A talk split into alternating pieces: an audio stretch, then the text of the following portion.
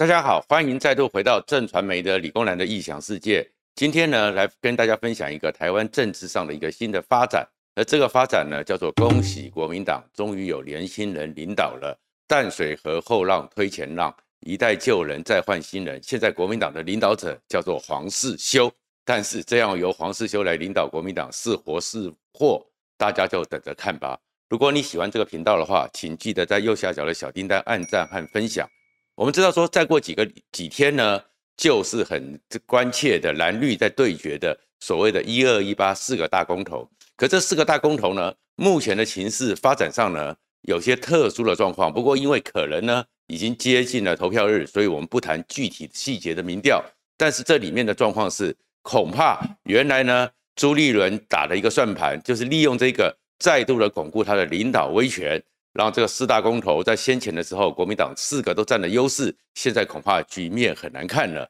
甚至于大家都已经在讨论，一二一八，朱立伦会不会成了史上得票率最低的党主席，也可能是任期最短的党主席。如果像宅神朱学恒所讲的，四个都被翻盘了，国民党就是个猪。那如果这个情况之下，朱立伦还干得下去吗？朱立伦会不会在一二一八当天开票的时候，开票了以后呢，要请辞，要负责，国民党又要重新再选党主席，这样一个发展，让我们呢实在是觉得非常的诡异，也非常的奇妙，甚至非常的好笑。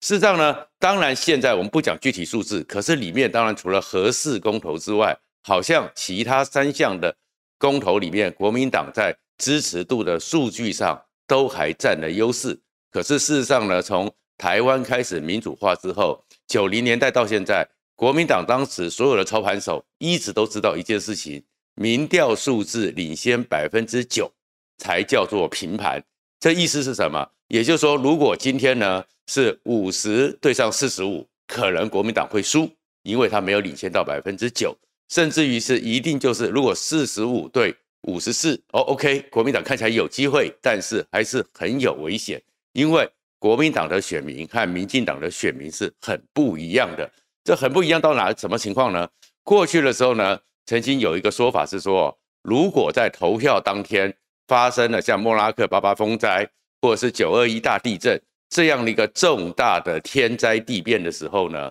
但是民进党的支持者、绿营的选民，当他们确定自己是人平安、家庭平安之后，他们做的第一件事情是先去投票。投完票之后再回来救灾，而国民党的选民一完全不一样。国民党选民呢，一向比较尊贵，一向呢是比较很多的事情在计较天气好不好啊，交通方不方便啦、啊。我出去之后，如果出去之后，像现在的疫情期间，餐厅有没有办法开放啊？没有办法开放，没有办法出去郊游，算了，在家看电视就不出门了。所以其实支持度的兑现率一直是最后决定台湾。真正在投票日开票里面很重要的一个观察指标，而这个兑现率里面呢，往往民进党可以达到九成以上，而国民党达到七成就已经很偷笑了。这样讲也许大家比较空泛一点，讲个数字好了。在九零年代的时候呢，所有的选举一开始的时候都会讲一件事情，就是台湾的蓝绿基本盘大概是五五对四五，也就是说泛蓝的整个加起来大概有百分之五十五是基本盘。泛绿的呢，只有百分之四十五是基本盘，可是开票出来之后，为什么常常打成平盘？我们就开始讲选票的支持率的兑换度、兑现度是什么呢？例如说，如果百分之五十五，它的投票率只有七成，所以它最后只换算成真正去兑现出来进到票匭里面的是三十八点五。但是如果是百分之十五、四十五，它的九成就是四十点五。所以其实整个国民党。每次在看民调，或者是我们在看民调，国民党的一个支持度的时候，你就最后会发现说，它的兑现率就是偏低，它的情况就是稍差，所以最后民进党都会有常让人家说它是跌破眼镜啊、翻盘啊，其实不是，是因为选票兑现率、选民的积极度和主动性就是差了很多。而刚刚讲的这个选票兑现率，那个时候百分之九的领先才叫做平盘，还是在李登辉主管国民党的时代。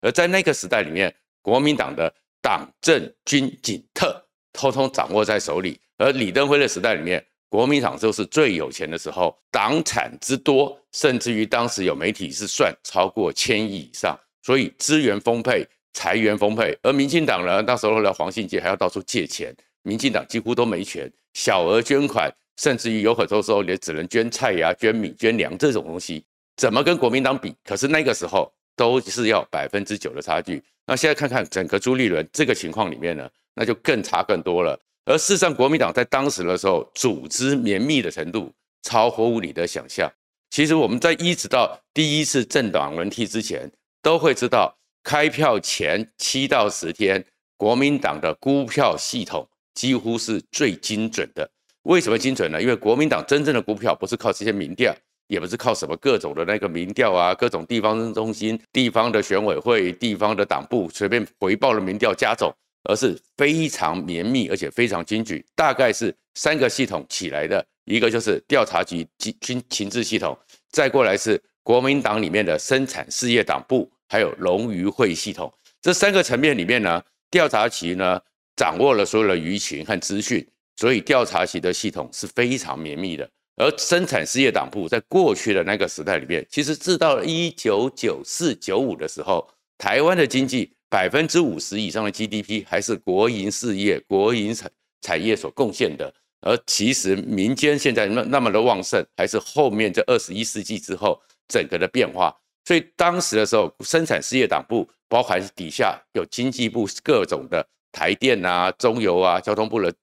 中华电信啊，这些产业有一个特殊性，他们是直接到你家里，他们地方上的服务网是直接到每一个家庭的，而龙鱼会也是在整个乡村地区，也是直接到整个家庭，所以他们的访谈估票加总起来就非常非常的精准，这个精准程度就是在九八年的时候，李登辉原来一直呢在怀疑说，如果马英九不会赢陈水扁。李登辉不要站出来，但是就是等到这些系统的党部一算出来之后，而且非常精准的八到十万票，马英九会赢。李登辉就是看到这个，所以就会站出来跟马英九演的那个“你是都为狼，我是台湾狼，我是假台湾灭新台湾狼”，其实都是有这个背景。可是那个环境、那个时代，现在国民党早就没有了。你看看朱立伦现在这个情况之下，首先国民党没钱、缺钱、欠钱。甚至于是连很多时候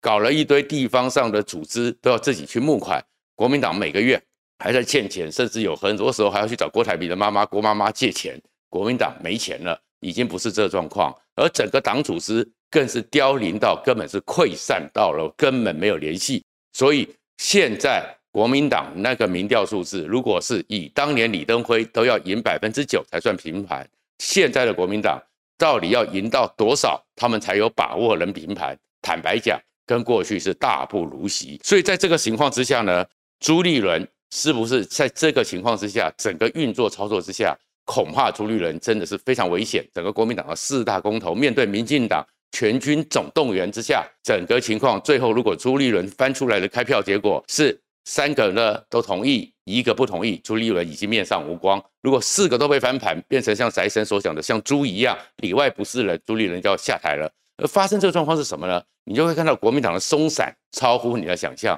首先呢，另外一个一，比如说一个情况是，如果说今天党主席在朱立伦在那个罢免陈柏宇一成功之后，立刻下个军令，说这个军令里面就是把四大公投变成是倒戈公投，去寻找。酝酿讨厌民进党、讨厌苏贞昌的这个气氛，那坦白讲，那就是一个军令。那只剩三个月的时候，已经是不需要说什么理由，就是一场战争了。就像民进党一样，民进党就把他马上蔡英文下达军令，全军总动员，锁定国民党就是来乱台的。这里面当然有很多细节是可以讨论的，可是打到最后已经是总决战了，谁还在跟你讨论那些细节？谁还跟你讨论这些？民进党的所有人全部就是遵着蔡英文的这句话。直接杀下去，直接攻下去，所以你看，慢慢的，本来民进党完全劣势的，现在整个气势态势上，民进党都已经几乎是占到了上风，而国民党还松散到一团，而且没有人，党个十四个县市长各有各的调，各有各的说法，连妙妙姐都可以跟党中央唱反调，这个情况之下，你怎么会让国民党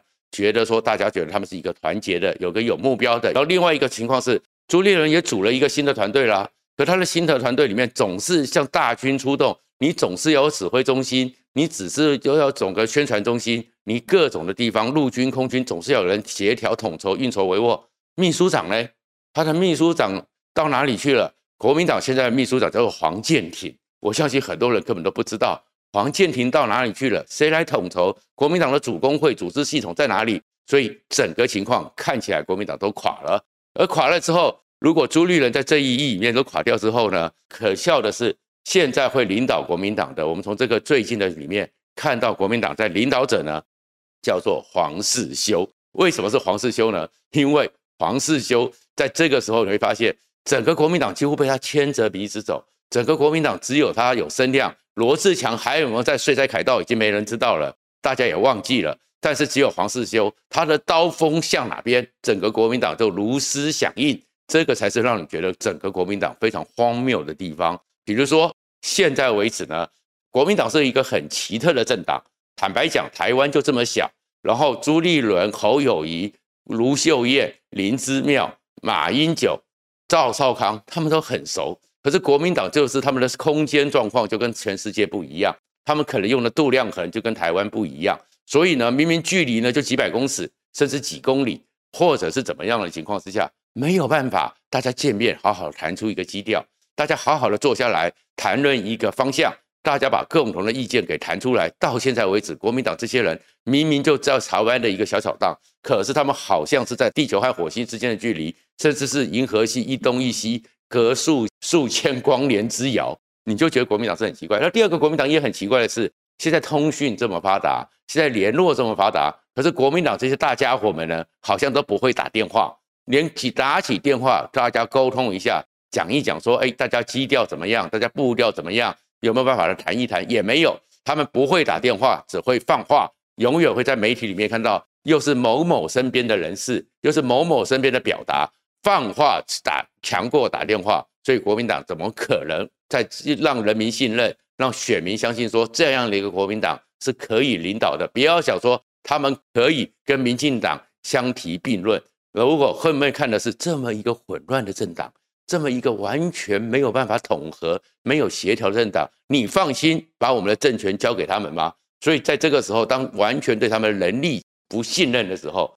国民党几乎是不可能。拿下任何的政权，而更扯的是，国民党还有更糟糕的一个事情是，好像所有人呢都已经睡着了，都已经不会醒来了，甚至于是连一个基本的做事情的方法都让人家觉得匪夷所思。比如说，既然你要发动这场公投，你早就应该有一个我们过去知道的红蓝对抗，就有各种的排二体各种的想定，各种的对策，总会整整理好，想套一出一套说法。比如说，民进党对于莱猪的问题，对于当年的莱牛的反对，就有一套说辞。时空环境不同，管你相不相信，他们的选民相信，他们的支持者相信也就够了。可是国民党呢就很奇怪，现在核四知道了一个破口，而这破口不断的扩大，不断的扩大的时候，很多人投票的时候，很可能就是我因为去了以后，其他就顺便一起盖了，所以国民党会非常吃亏。可是这里面的状况。封存核四是谁干的？马英九干的，全台湾都知道，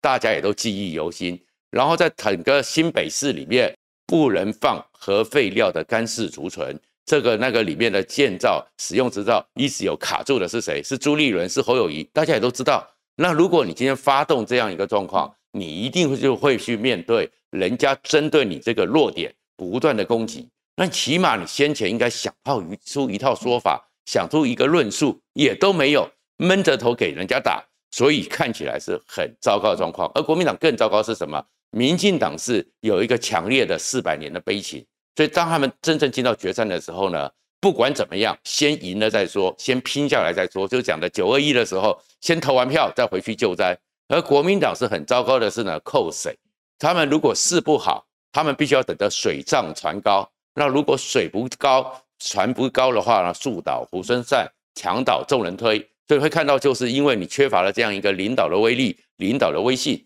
所以墙倒众人推。朱立伦呢，马上的张亚中也会对抗他，